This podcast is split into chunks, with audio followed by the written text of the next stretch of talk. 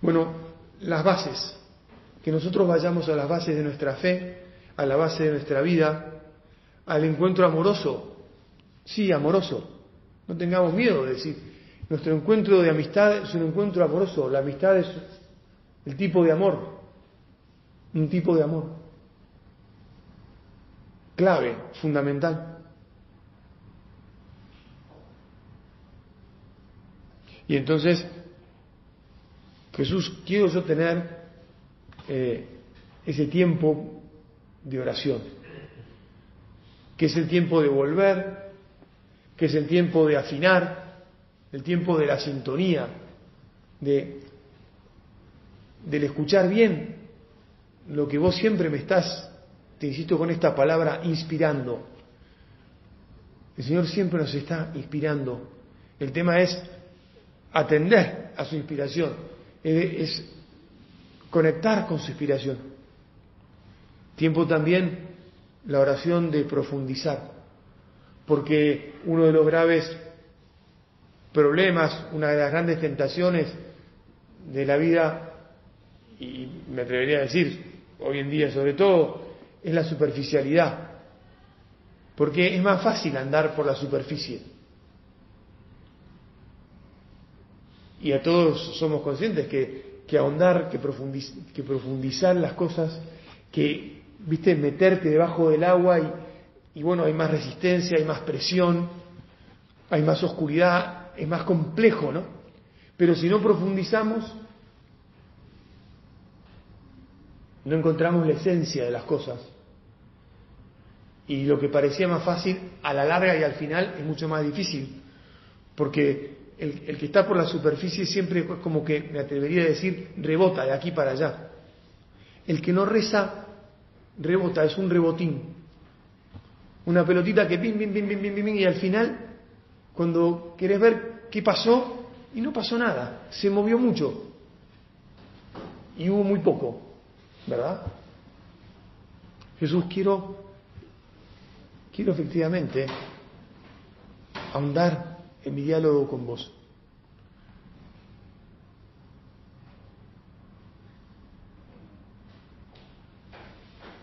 Por eso veamos a la cuaresma como un entrenamiento y también como una realización, no solo un entrenamiento, porque ya este entrenamiento, este meternos hoy mismo, que cortaste por un rato con el trabajo y viniste aquí y dijiste, pará, hoy tenía el retiro mensual, hoy está este, esta propuesta, hoy voy a escuchar más al Señor, hoy corto.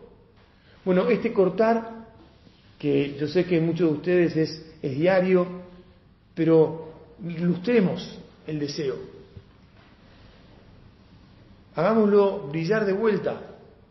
Saquemos el propósito de, de ver cómo le tiro centros a los demás para que descubran lo importante que es charlar con el Señor, encontrarnos íntimamente con Él para tener el control y para entonces después decir, decirle vos en primer lugar a tu mujer, decirle a tus hijos, acá estoy, ¿para qué me querés? ¿Para qué me necesitas?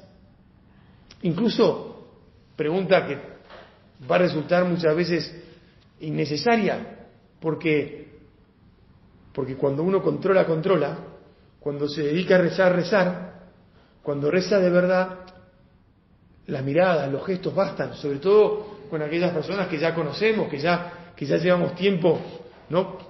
Compartiendo la vida, conviviendo. Hoy me decía una persona, padre, llevo 22 años con mi marido, qué difícil quizás sea a veces la convivencia, ¿no? Sí, se hace difícil y también se hace fácil. Todo depende un poco Depende un poco de cuál sea el diálogo que está detrás. Depende un poco de cuál sea el control que tenemos detrás. Depende un poco de cuál sea el deseo que tenemos detrás. Si el diálogo con el Señor alimenta un deseo y realiza unas capacidades de entrega, entonces tampoco que sea tan difícil. Habrá momentos más difíciles, habrá, no sé, un momento de una enfermedad, habrá un momento de un agobio, habrá un momento de lo que sea que sí. Pero esa dificultad es superada por lo que venimos diciendo. por la fuerza del control divino. Como a Dios nada se le, sale del control. Si estamos conectados con su control, ya está, listo. Digo, es una cuestión de, de traspaso, ¿no? De propiedad transitiva. Dios controla, me pasa el control, yo acepto el control, transmito el control. Transitividad, naturalmente, ¿no? Nos entendemos, me parece. Jesús, que yo entonces vuelva a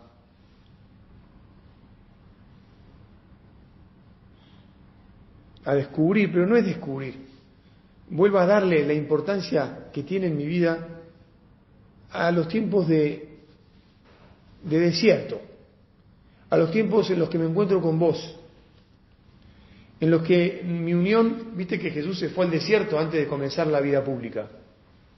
Y fue un tiempo de, evidentemente, de, de oración y también de penitencia, que es lo que vamos a ver en la próxima, en la próxima meditación, ¿no? Este, pero bueno, de soledad con el Padre, de conversación de tú a tú, de conversación de, de vos conmigo, Jesús, y de yo con vos.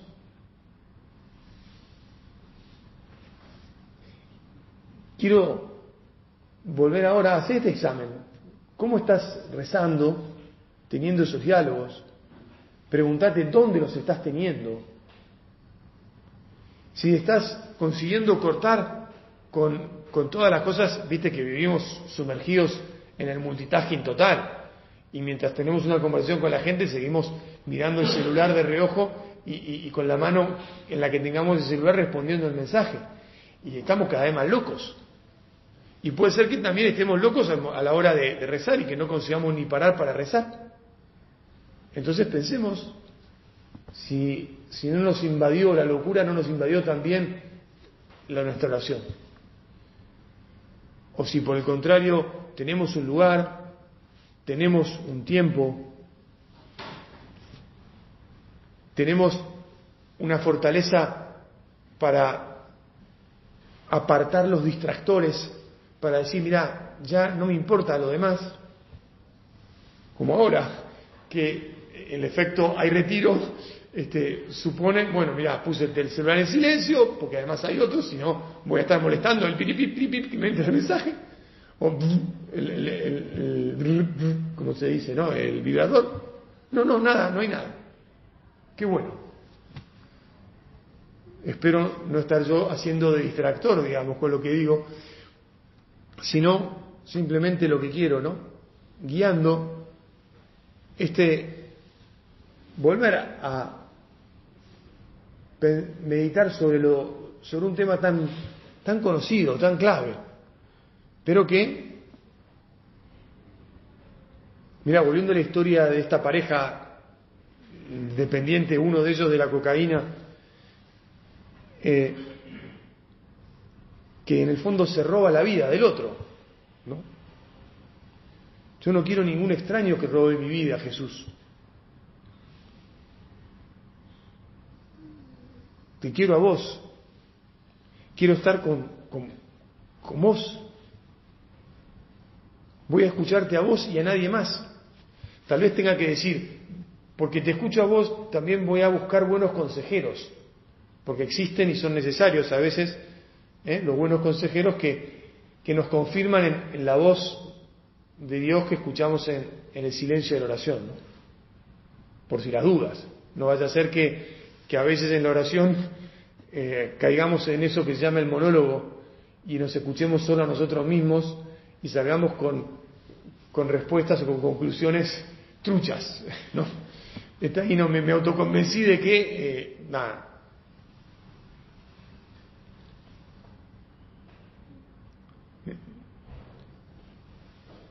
En fin, que en la oración volvamos a recuperar nuestras decisiones y no estemos decidiendo por dependencias de otros. Esta persona con la que hablaba, que dependía de, el periodo de, de lucidez ¿no? del cocainómaco, ¿no? Y de que se pusiera violento, se rayara y que efectivamente la desestabilizaba, la hacía reaccionar, bueno, porque estar luchando contra algo que es más poderoso que vos es algo que te desestabiliza, te, te raya.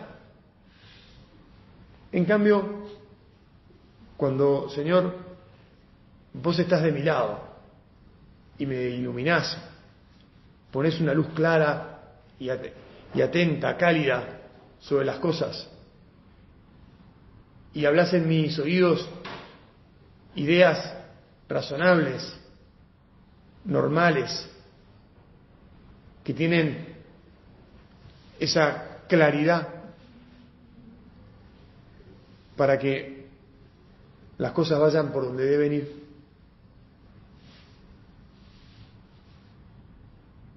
Bueno, muy bien.